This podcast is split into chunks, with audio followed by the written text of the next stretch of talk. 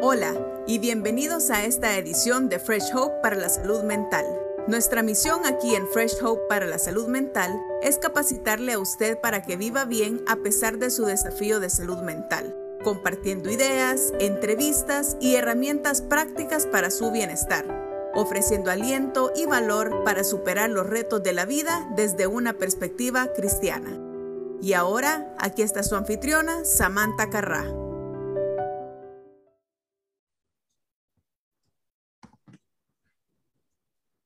Buenas noches eh, a todos los que están por ahí navegando en Facebook. Que Dios les bendiga. Es para nosotros un gusto poder acompañarles en esta transmisión de su Fresh Hope Talk Show este miércoles 24 de noviembre. Estamos ya eh, casi terminando el año y no queremos hacerlo sin antes tener el programa tan especial que vamos a tener hoy tenemos eh, eh, en esta ocasión, sabemos cuatro personas, no vamos a estar solo dos platicando. Estamos muy alegres de poder tener aquí eh, conectados a Eli González, ¿verdad? La conocen, la licenciada Eli ya ha estado con nosotros, es psicóloga, trabaja con Fresh Hope y también para Admirable Creación, que de seguro en alguno de los talk shows vamos a hablar un poquito más de lo que es admirable creación. Eh, este, bienvenida Eli, también tenemos con nosotros a Cristian. Cristian, nuestro amigo argentino, mexicano, inglés. Cristian Coleman, gracias Cristian por acompañarnos. También ha estado ya con nosotros en el talk show. También está sirviendo y liderando, eh, aparte de su trabajo secular, pues está trabajando y sirviendo en, en admirable creación y también eh, con Fresh Hope para pastores, que son temas que también vamos a programar en el talk show. Eh, tenemos mucho de qué hablar y como invitada especial eh, desde la organización, la Fundación Edificando Vidas aquí en El Salvador, nos acompaña el ingeniero Marcela Carrillo. Eh, les pedimos un aplauso ahí donde están para Marce. Uh, bienvenida, Marce. Este es, es, un gran honor, déjame decirte, Marce, que es un honor para nosotros que estés con, eh, conectada con nosotros esta noche. Eh, te admiramos de, eh, bien sinceramente. existe mucha admiración en nuestros corazones por el llamado del Señor a tu vida. para, que, para aquellos que no te conocen, pues Marcela es ingeniero de profesión. sin embargo, el Señor la, la, la llamó a raíz de una, su experiencia personal con el cáncer hace 14 años el Señor la llama a fundar y dirigir una organización llamada Fundación Edificando Vidas, que básicamente nació en el corazón de Dios para llevar alivio emocional a los pacientes con cáncer. Así que, Marce, gracias por acompañarnos. No, gracias a ustedes. De verdad que la admiración es mutua. Sammy sabe cuánto la amo, cuánto la admiro, cuánto la respeto. Eh, usted ha sido mi pastora, mi mentora. Y bueno, estamos aquí para hablar de cosas importantes, de los negocios del Señor, de lo que Él ha hecho en nuestra vida y de lo que nosotros queremos compartir con los que nos acompañan esta noche, eh, lo que Dios puede hacer y lo que Dios está haciendo en medio nuestro. Amén, amén, Marce. Así es. Gracias por esas palabras de cariño. Este, pues Marce, nos estabas comentando algo específicamente especial acerca del mes de noviembre. Y es que en noviembre no muchos saben, pero se, eh, se hace conciencia acerca de la salud eh, específicamente del hombre. ¿Nos pudieras contar un poquito? Sí, eh, bueno, todos los meses del año hay celebraciones de concientización de algún tipo de cáncer. Eh, no solo en octubre. Em, eh, normalmente eh, enero es el cáncer cervicuterino y así. Los más conocidos, obviamente, es el cáncer de mama, que es en octubre, pero en noviembre se generó hace varios años, a través de un grupo de rockeros gringos, un movimiento que se llama Movember. Y se trataba de poder ser solidarios con las personas que estaban enfermas y se comenzaron a dejar el bigote eh, y la barba para que la gente... ¿Y por qué te has dejado crecer el bigote? Ah, bueno, porque es solidaridad de mi hermano, de mi amigo, de mi primo, de mi compañero que está sufriendo una enfermedad. Eh, pero esto se fue transformando con el tiempo y comenzaron a ver la necesidad de educar al hombre en áreas bien básicas, como por ejemplo las enfermedades cardiovasculares. Eh, sabemos que los hombres son los que más consumen cigarrillos, los que más consumen alcohol, los que más consumen comida chatarra, los que son más sedentarios. Entonces dijeron, vamos a concientizar en, enfermedades cardiovasculares, pero también enfermedades específicas del hombre como son el cáncer de próstata y el cáncer de testículo. Enfermedades a las que no se les da mucho, mucha promoción, sin embargo, son muy, muy letales. En El Salvador, por ejemplo, el año pasado fueron diagnosticados 1.365 hombres con cáncer de próstata, de los cuales 344 fallecieron por la misma causa. Uno que hubiera fallecido por cáncer de próstata, de verdad que tendría una carga enorme en mi corazón porque esta persona no pudo ser diagnosticada tempranamente, porque no pudo escuchar tempranamente los signos y síntomas, porque no hubo alguien que le hizo presión para llevarlo al hospital o porque no fue amado, Sammy.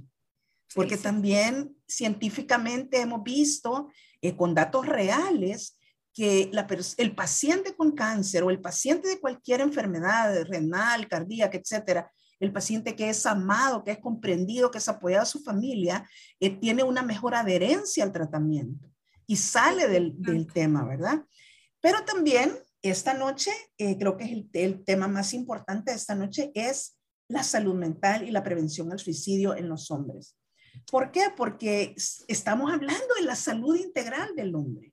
Y no podemos dejar a un lado eh, la, la, la, salud mental. O sea, la salud mental creo yo que es el eje que hace mover el universo, el mundo, las sociedades, la familia.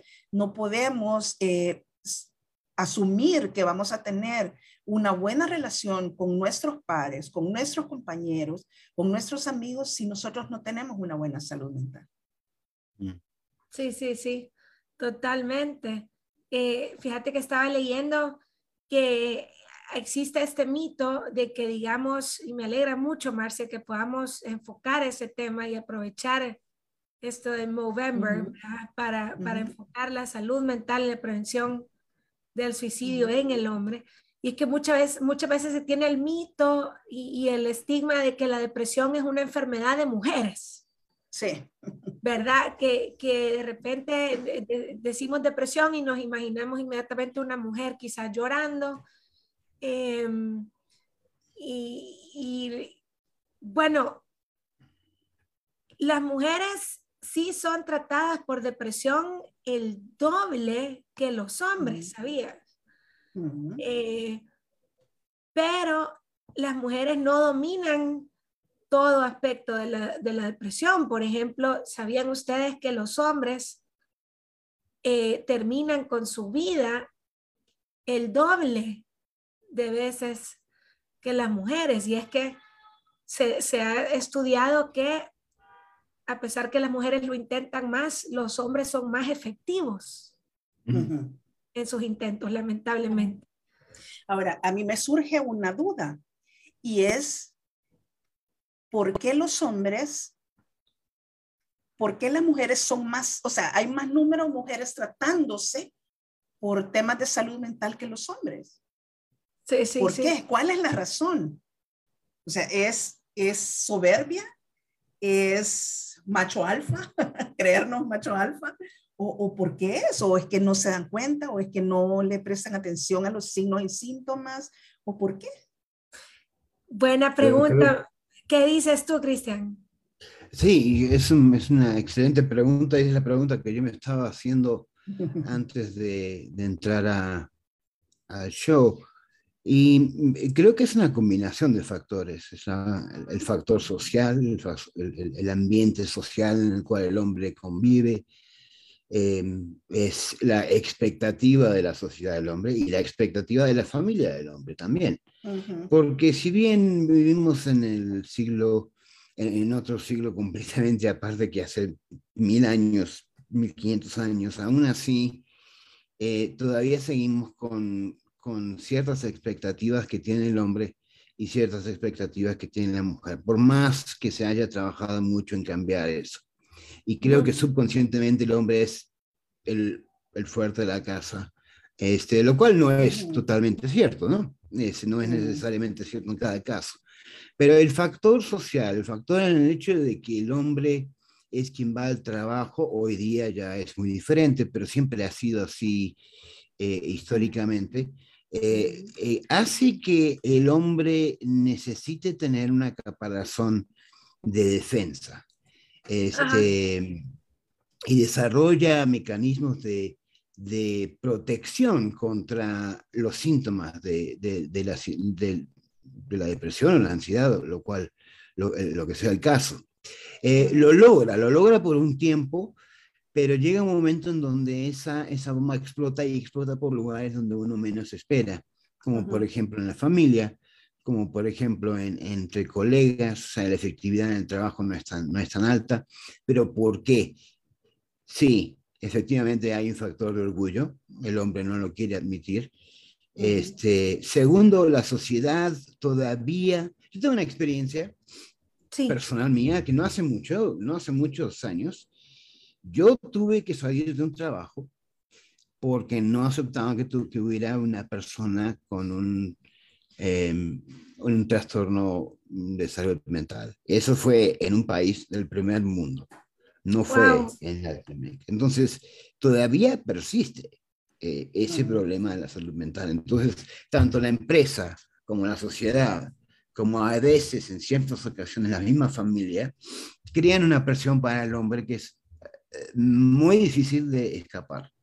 Y, creo que no podemos verlo solamente con el aspecto de, de, que es orgullo o arrogancia, lo cual en muchos casos lo es, pero eso está, eh, en cierta manera, eso está conducido por el, el, sistema social en el cual vivimos, está llevado a cabo por el, medio de trabajo, el empleo que tenemos, las, las, las presiones, este, hoy día se lucha mucho por, por, la igualdad de género, creo que eso es un punto que hay que mencionar, ¿no? Se, se, lucha mucho, pero en el fondo de todo esto todavía el hombre sigue siendo, eh, él mismo se anticipa a sí mismo como el hombre o la persona fuerte en la casa, no que necesariamente que lo sea, pero así se ve. Y creo que esos factores hay que tenerlos en cuenta. Esos fueron los factores que a mí me afectaron mucho en su momento. Qué, qué, fuerte, qué súper valioso que compartas de tu experiencia, Cristian. Este, porque, dale. Perdón. Y, y, hablando precisamente de lo que Cristian decía, como el estigma, ¿verdad? Porque eso todavía el estigma que queda en la sociedad acerca de la salud mental y cómo son tratados de diferente los hombres y las mujeres, pensando en el trabajo que hace Marce en la fundación, cuando vienen hombres que llegan con un padecimiento de cáncer y encima tienen depresión, porque me imagino que hay muchos casos, Marce, y seguramente incluso, eh, ya que estamos tocando el tema del suicidio, ¿verdad? sí. Lo que los orilla también a eso. ¿Qué tipo de casos has visto, Marce, desde la fundación, donde se combina el tema de la salud mental, pero también el cáncer? Fíjate que em, es increíble, pero hay una alta tasa de personas en depresión a raíz de la enfermedad. Eh, hay, hay como un paradigma, como una ecuación errada, cáncer igual muerte. Eso ya no es cierto, ya no es cierto. Porque Dios es capaz de sanar el VIH, restaurar matrimonio, sanar cáncer, sanar trastornos de salud mental, etc. Entonces, tenemos dos grupos, grandes grupos, a quienes nosotros atendemos. Uno es el paciente per se, que recibe su diagnóstico y no lo quiere aceptar y mejor me voy a morir porque yo no voy a pasar por eso, no quiero sufrir, no quiero que mi familia me vea sufrir y, yo ya no tengo solución, yo mejor me acuesto a dormir para esperar la muerte. Ese es uno. Y el otro gran grupo, que aunque no parezca es un grupo bien grande, son los esposos los esposos que no quieren ver a su mujer sufrir o los esposos que piensan que hoy es el momento de abandonar el matrimonio porque ya con cáncer ya no pueden y no tienen el valor de enfrentar la situación y decir, nunca te quise y hoy es el momento de irme. O siempre te he amado y no soporto verte así, ¿verdad? Entonces son dos grandes universos que nosotros atendemos, que nosotros amamos y que nosotros damos gracias a Dios porque se busca ayuda. Hay otro gran montón, un montón de gente que no quiere ayuda, pero un montón de hombres que no quieren ayuda. Pero estos pocos hombres que buscan ayuda, que buscan ayuda en primer lugar disfrazados como quiero ayuda para mi esposa, cuando realmente son ellos los que están en depresión, ¿verdad? Y eso lo puedes identificar sin ser yo psicóloga y sin trabajar yo con temas de salud mental. Es que rápido puedes identificar a no. Él, él es el quien necesita ayuda, él es el quien necesita ser amado, el quien necesita terapia, ¿verdad? Sí, eh, sí. E, e, es, es duro, es duro de verdad ver un hombre llorar, quebrarse. soy mujer y soy madre de dos hombres. Y ver llorar a un, a un hombre por su esposa, no, hombre, es súper difícil. Yo soy bien llorona. Entonces ahí nos tenemos moqueando los dos. pero, pero es lindo ver que el estigma se está rompiendo y que el hombre está dejando de decir, no necesito ayuda. Exacto. Para convertirse en una persona necesitada y una persona que busca un espacio. Híjole, que, es cierto, qué clave eso. Yo quisiera resaltarlo. Eh, bueno, dos cosas de lo que ha dicho Marce es eh, una de las cosas que yo siempre veo que Marce hace es que se alegra con los que se alegran y llora con los que lloran. Eh, y lo otro es este, este punto de, que, de buscar ayuda, ¿verdad? De animarnos a buscar ayuda. De hecho, por eso creímos importante que estuviera Cristian con nosotros como hombre, como testimonio vivo de que se puede salir adelante de un trastorno del estado del ánimo. Eh, Cristian eh, es líder en muchos de sus en todos los ámbitos donde se mueve, me atrevería yo a decir que es líder. y eh, aunque necesita calendarios y, alarmas personales. calendarios humanos que le estén recordando. Sí, sí, recordatorios.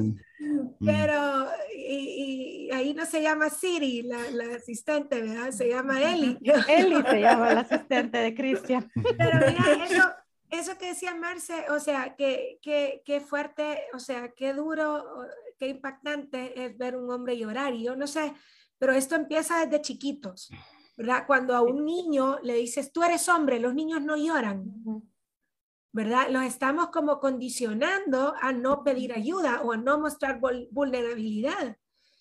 Este, otra cosa que yo estaba eh, eh, leyendo acerca del tema es que, digamos, hay ciertos síntomas que se manifiestan iguales en mujeres y en hombres cuando hay una depresión pero hay ciertos comportamientos o, signos de depresión en hombres que no se reconocen como depresión. Entonces el hombre mismo no sabe que está deprimido, no es que no quiera pedir ayuda, sino es que no, no sabe. Por ejemplo, eh, síntomas en común con la mujer pueden ser el sentimiento de tristeza, de desesperanza, el cansancio, insomnio o demasiada eh, sueño, ¿verdad? No disfrutar actividades que normalmente disfrutaba, pero también eh, a, los, eh, a los hombres adicionalmente se les agregan como comportamiento escapista, como pasar demasiado tiempo en el trabajo o, demasiado tiempo en los deportes.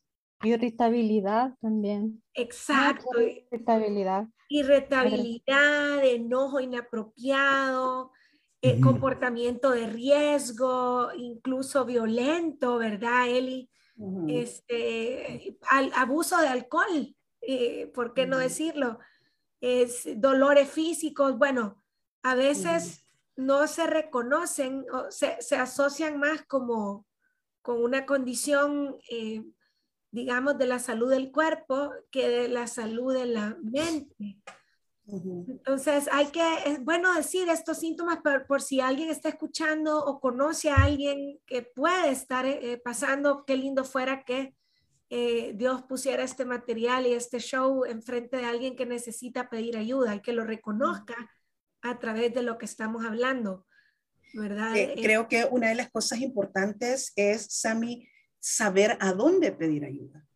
Porque tenemos la mala costumbre de contarle a la que nos corta el pelo, a la que nos hace los pies, y eso sucede en todo, no solo en salud mental. Es que tengo gente que ha llegado eh, con unos cánceres avanzados porque es que yo le dije a mi vecina, yo estaba tomando agua de no sé qué para sanarme y no me sanó y me puse peor, ¿verdad?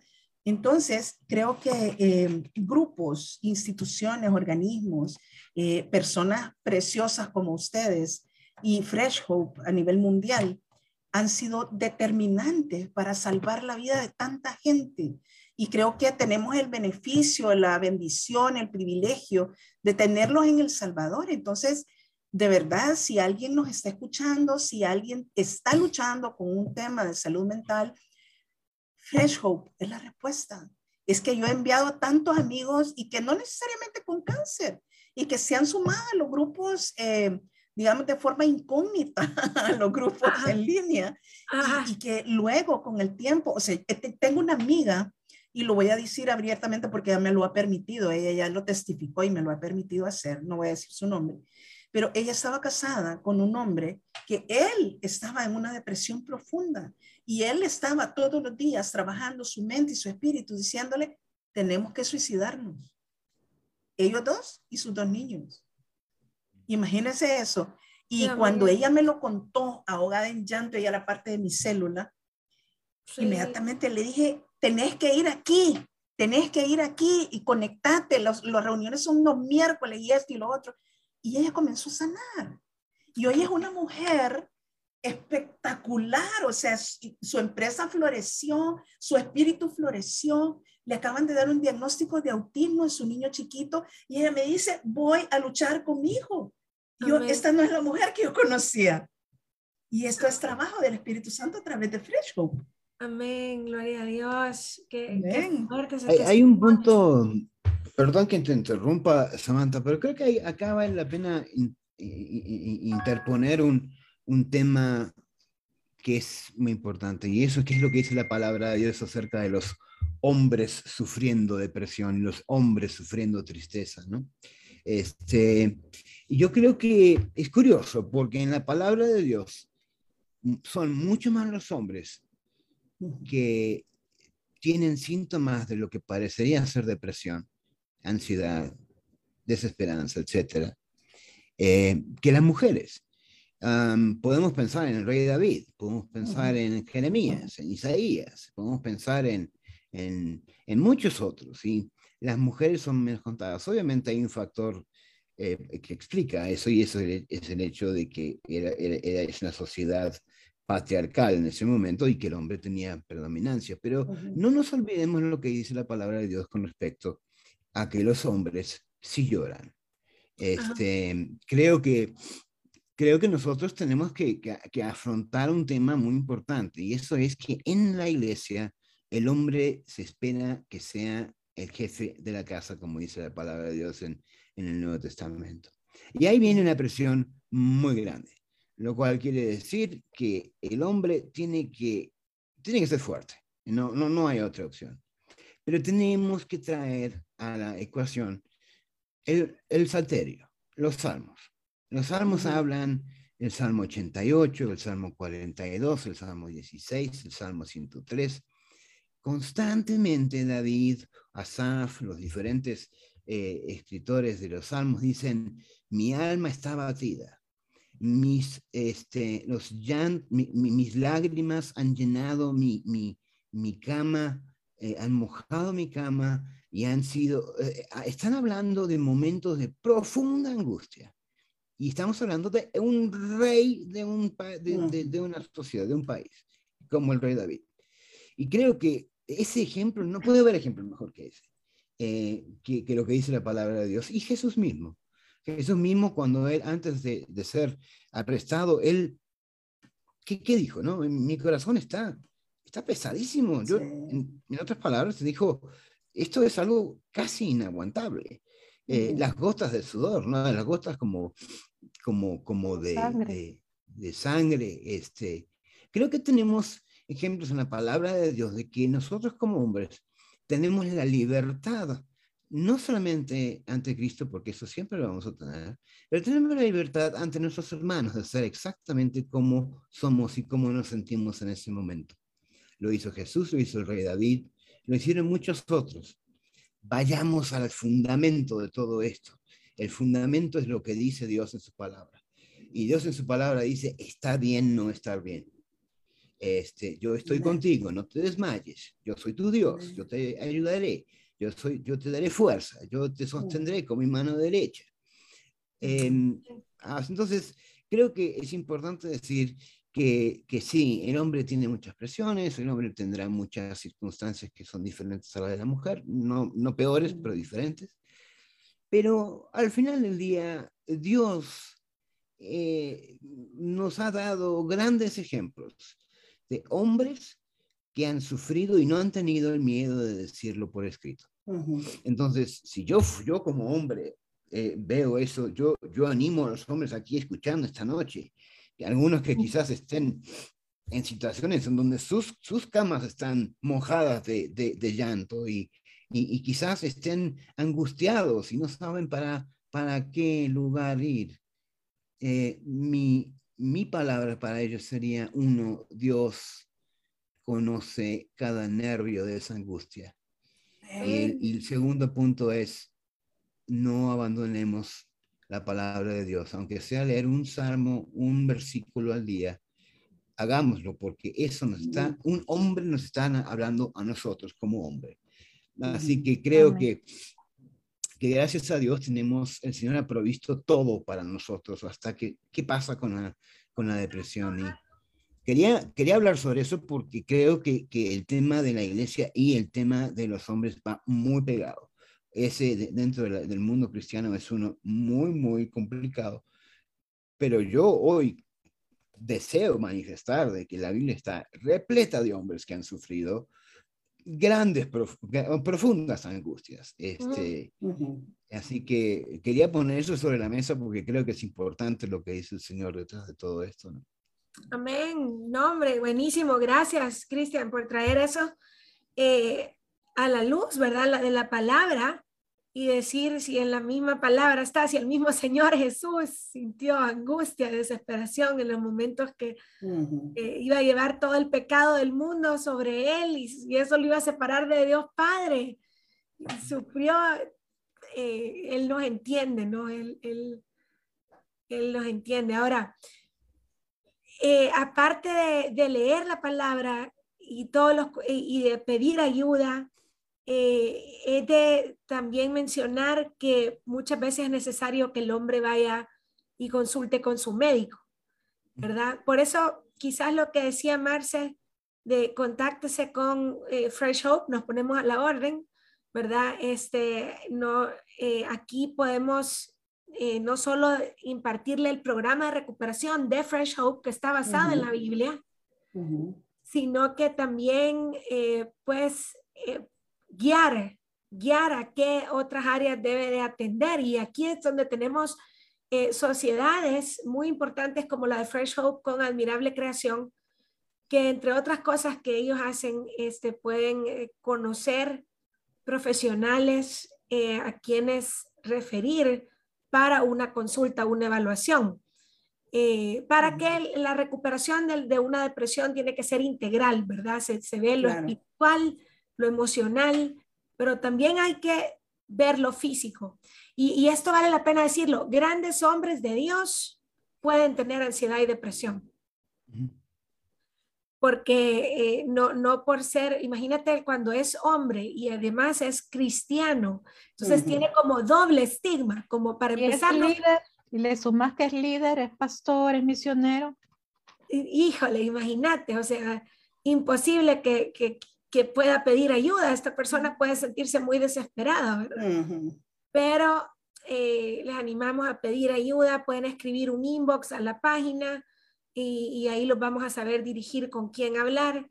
Y, según tu historia, pues saber referirte qué instancias necesitas, pero no te quedes sufriendo. Eh, con Dios se sale adelante. Amén. Amén. Y, me gustaron las frases que, bueno, varios aquí han dicho frases tan importantes. Eh, Marce decía que con el Señor se vence el cáncer, se vence las, eh, las enfermedades de, eh, mentales, cualquier cosa, matrimonios, etcétera, VIH, decía. Eh, también decía eh, Cristian en, en, una frase simple, pero que pudiera resumir este programa, los hombres sí lloran, ¿verdad?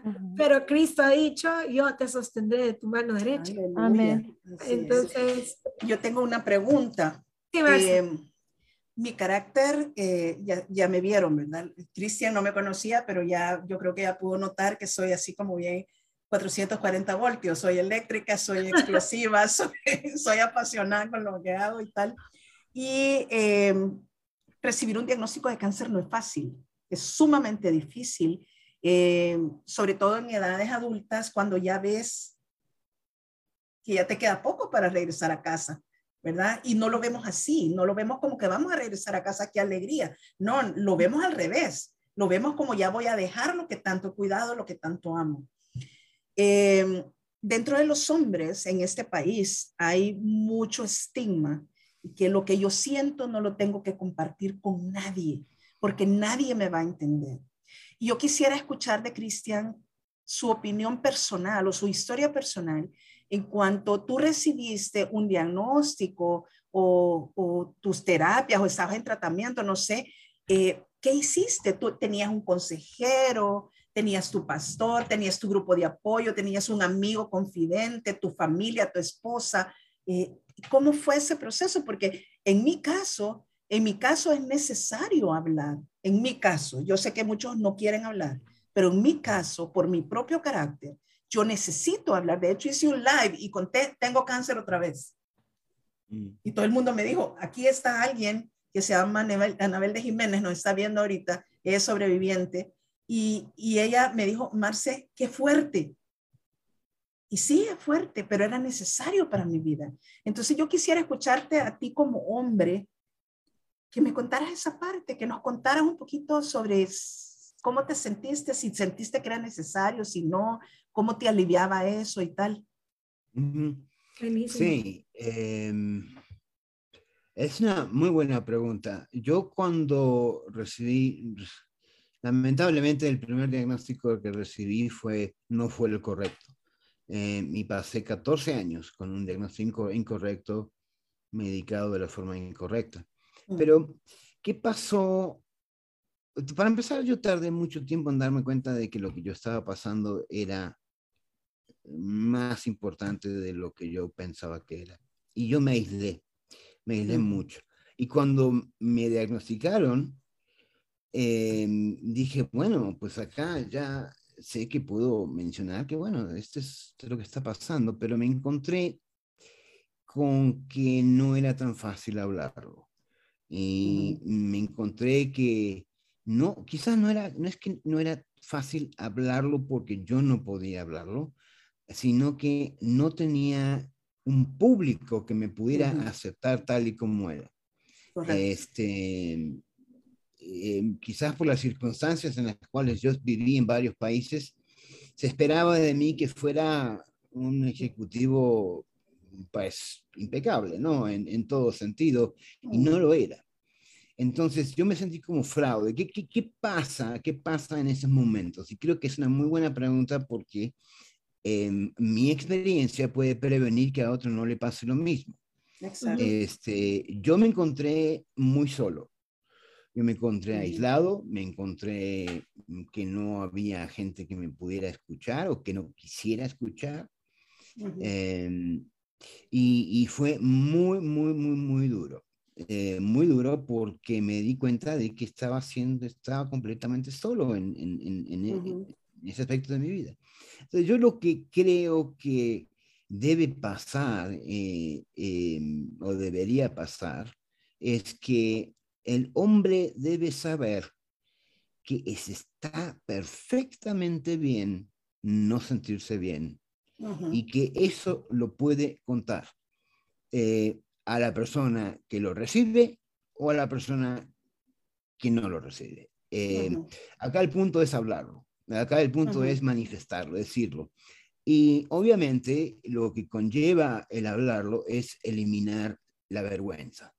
Este, porque cuando yo lo hablo y yo lo manifiesto y me, me, escuchan o no me escuchan, entonces yo tengo que lidiar con vergüenza o, la falta de vergüenza o simplemente no tengo vergüenza. Pero creo que eso le pasa mucho al hombre, porque al demostrar su, su, debilidad está mostrando de que, ¿no? Entonces yo creo que si podemos hacer algo es prevenir, prevenir que esto no vuelva a suceder en nadie más y parte de mi, mi, trabajo como hombre en el medio de salud mental es, es prevenir, es prevenir que la gente tenga que sufrir años y años y años sin tener que, sin tener a nadie con quien compartirlo. Y creo que acá este es el momento para que en la iglesia, nosotros como hermanos, nos sacudamos un poco y empezamos a tener la compasión de Cristo. Este, y entre hombres, mujeres y, y hijos, madres, padres, porque eh, no la tenemos de la manera que Cristo debería, Él nos, nos, ha mostrado. Siempre estamos pensando en, bueno, pero tal persona, tal cosa, o tal persona, tal otra cosa. No, no, no, no, amemos, amemos, amemos, amemos sin condicionar, amemos, hagamos eso, amemos. Si hacemos algo y la motivación no es amor, entonces no lo hagamos. No sirve. Eh, el hombre necesita ser escuchado tanto como la mujer, de otra manera pero necesito ser escuchado. Y lo que a mí me pasó, que fue el que no pude hablar por años, eh, puede ser prevenido en esta noche. En esta noche quizás hay un hombre que esté escuchando y que, y que pueda decir, ah, pues a mí yo no sé a quién, bueno, vete a Fresh Hope, habla con el amigo de la creación, habla con, con la gente que está disponible. Hay gente que te va a escuchar eh, y te va a escuchar con la compasión de Cristo. O sea, mi experiencia no fue buena, este, pero creo que no fue buena porque el Señor así lo quiso para que hoy pueda decir, no hagamos eso. Este, y creo que gran parte del milagro de, Dios en mi vida ha sido el de transformar una persona que era que se sentía miserable a, una persona que se siente digna del amor de Dios. Eh, perdón, no soy digno del amor de Dios, pero por su gracia la recibo. Eso es lo que quiero decir. Este, y, y, sí, eh, eh, em, el problema es uno fuerte, el, el, estigma, pero no es que no es imposible de derribar. Em, yo para terminar voy a decir esto, yo soy un fiel creyente de que cuando el espíritu está en algo, cuando eh, eh, Cristo está en una obra, en una acción, en un pensamiento, no hay absolutamente nada que pueda resistir el poder derribador que tiene sobre cualquier enfermedad y cualquier pensamiento y cualquier situación que haya. Así que yo creo que esa es la esperanza que podemos dar. Amén. Y una última pregunta. Ay, Sammy, perdone, pero es que a mí me apasionan estos temas. Dale, Marce, dale, dale. una última pregunta. Eh, Cristian, tú ya eras cristiano cuando tú recibiste tu diagnóstico. La pregunta va enfocada en este sentido. Cuando las personas reciben un diagnóstico de cáncer, comienzan los hermanos, ponete a cuentas con el Señor, algo le has hecho al Señor que no le gusta, y entonces mi espíritu comienza a entristecerse.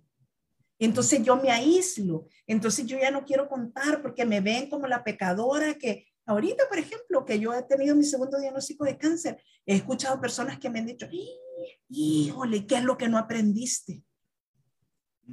No. Tengo tanto que aprender. Hasta el día que el Señor me llame, voy a seguir aprendiendo. Entonces, claro. Terrible ese comentario. Este, yo soy creyente desde la edad de seis años. Gloria a Dios este, pero voy a decir algo muy curioso. Dejé de hacerlo cuando recibí el diagnóstico. Y dejé de hacerlo no porque no creía en Dios, dejé de hacerlo porque, em, por justamente el, problema de que en la misma iglesia hay un gran problema de entendimiento sobre, sobre esto, ¿no? Eh, pero yo sí, yo sí conocía al Señor y ese fue eh, realmente el comienzo de un largo camino para conocer el Dios al cual yo servía y el Dios del que me habían enseñado de niño. Este, eh, eh, el tema se complica cuando, cuando uno es ya creyente, creo yo, porque los hermanos, en vez de acercarse, se espantan. Este, y, en vez si yo dijera, y, lamento tener que utilizar el ejemplo tuyo, Marce, pero, pero, pero es, una realidad muy, muy cierta. Este, yo digo, mm, me han diagnosticado con cáncer, cáncer de próstata e inmediatamente hay cadenas de oración y la gente se acerca. Pero yo digo que tengo un diagnóstico de trastorno bipolar, silencio absoluto. Este, Entonces, creo que realmente tenemos que, que, que, ir a las raíces de todo esto y, y, la raíz es que Dios nos salvó por, por incondicionalmente por amor y, y, y, nosotros como hombres necesitamos amor.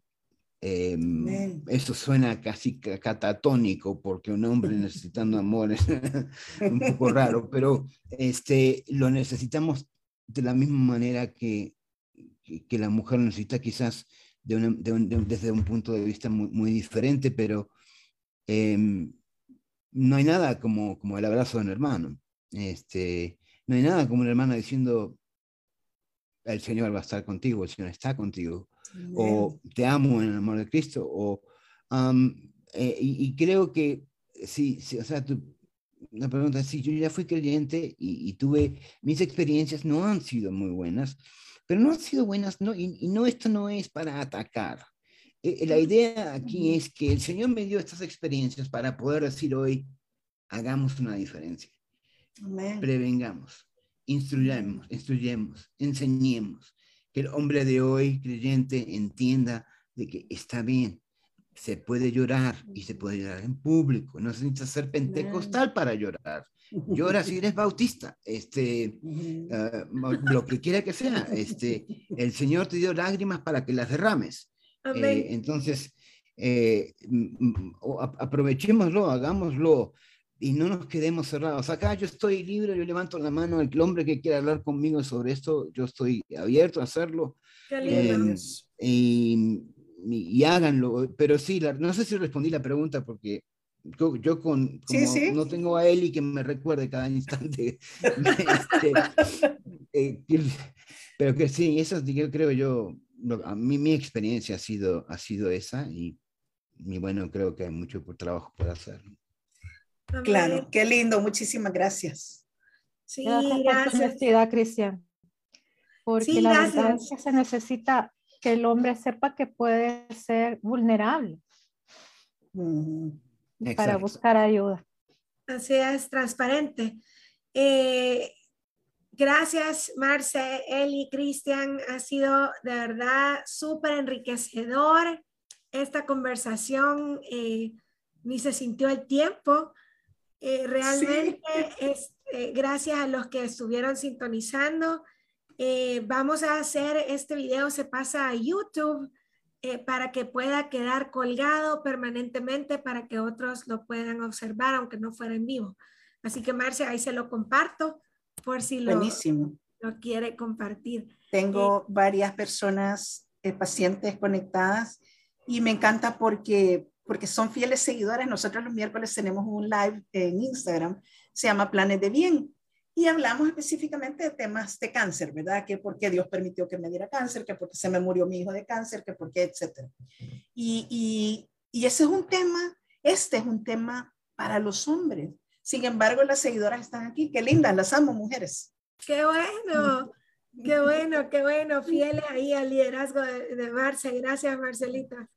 Gracias a ustedes. Quieres, este, anotar un número que yo tengo disponible para que la gente llame, también puede, o sea, para, yo creo que quizás hay muchas mujeres escuchando cuyos hombres quisieran escucharlo también. quizás si hay alguien que quiere hablar, ese es un número que yo tengo abierto para que la gente lo haga. Así ah, que después si quieres anotarlo. Déjame, lo voy a anotar abajo de la transmisión. Okay. Precisamente que aparezca en los comentarios del video. Ok. Espérame, que no me. Eh, aquí problemas técnicos con Facebook que no me cargan. Si no, yo ahorita lo puedo poner aquí en, el chat en vivo y después lo copias. Ah, buenísimo. Ya, ya pude. Ah. Ya, ya pude. Regálamelo, Cristian. Sí, es, en México 52. Tiene que poner el signo más, creo, ¿verdad? Más 52. más 52, 56. Sí. 25, 23. Sí. 1724. Ese es un número que yo tengo abierto para que la gente, bueno, tenemos obviamente abierto para que llamen y se sientan em, cómodos haciéndolo. Y si hay un hombre que quiere hablar con nombres, yo estoy disponible para hacerlo. Así que. Qué lindo, buenísimo, gracias. Gracias por esa ayuda concreta. Yo lo, lo he colocado ya. Eh, tu número es WhatsApp, ¿verdad, Cristian? Sí, por WhatsApp se pueden comunicar y yo después podría hablar con ellos si es necesario. Perfecto, perfecto. Eh, excelente, gracias. Usted ha estado escuchando Fresh Hope para la salud mental. Si tienen una oportunidad, comente, comparta y suscríbase al podcast Fresh Hope para la salud mental en iTunes o en el servicio que usted utiliza. Le recomendamos que comparta nuestro podcast en las redes sociales con sus amigos y familiares. Podcasts anteriores de Fresh Hope para la salud mental se pueden encontrar en freshhopeformentalhealth.com, Spotify, SoundCloud, iTunes, iHeartRadio, Stitcher Radio y YouTube. El podcast Fresh Hope para la salud mental es parte de Fresh Hope. Fresh Hope es una red internacional de grupos de apoyo cristiano entre pares de salud mental que capacita a las personas para vivir bien a pesar de tener un diagnóstico de salud mental. Para obtener más información sobre Fresh Hope, visite freshhope.us o freshhopeespañol.com. Fresh Hope es una de las redes líderes de grupos de apoyo de pares basados en la fe a nivel internacional. Nuestra anfitriona, Samantha Carrá, es la embajadora de Fresh Hope para el mundo de habla hispana. Es una pastora juvenil que vive bien a pesar de tener un trastorno bipolar. El fundador y presidente de Fresh Hope es el pastor Brad Hayes, un pastor que vive bien a pesar de tener un trastorno bipolar. Brad es el autor del libro Fresh Hope for Living Well, que está disponible en inglés en amazon.com y también estará disponible en español muy pronto. Si usted o alguien que conoce está interesado en asistir a una reunión de grupo de Fresh Hope o si está interesado en comenzar un grupo en su comunidad, puede contactar a Samantha en samantha.freshhope.us. Samantha se deletrea S-A-M-A-N-T-H-A. No solo tenemos grupos locales, sino también ofrecemos grupos Fresh Hope en línea. Para mayor información, visite www.freshhopeespañol.com.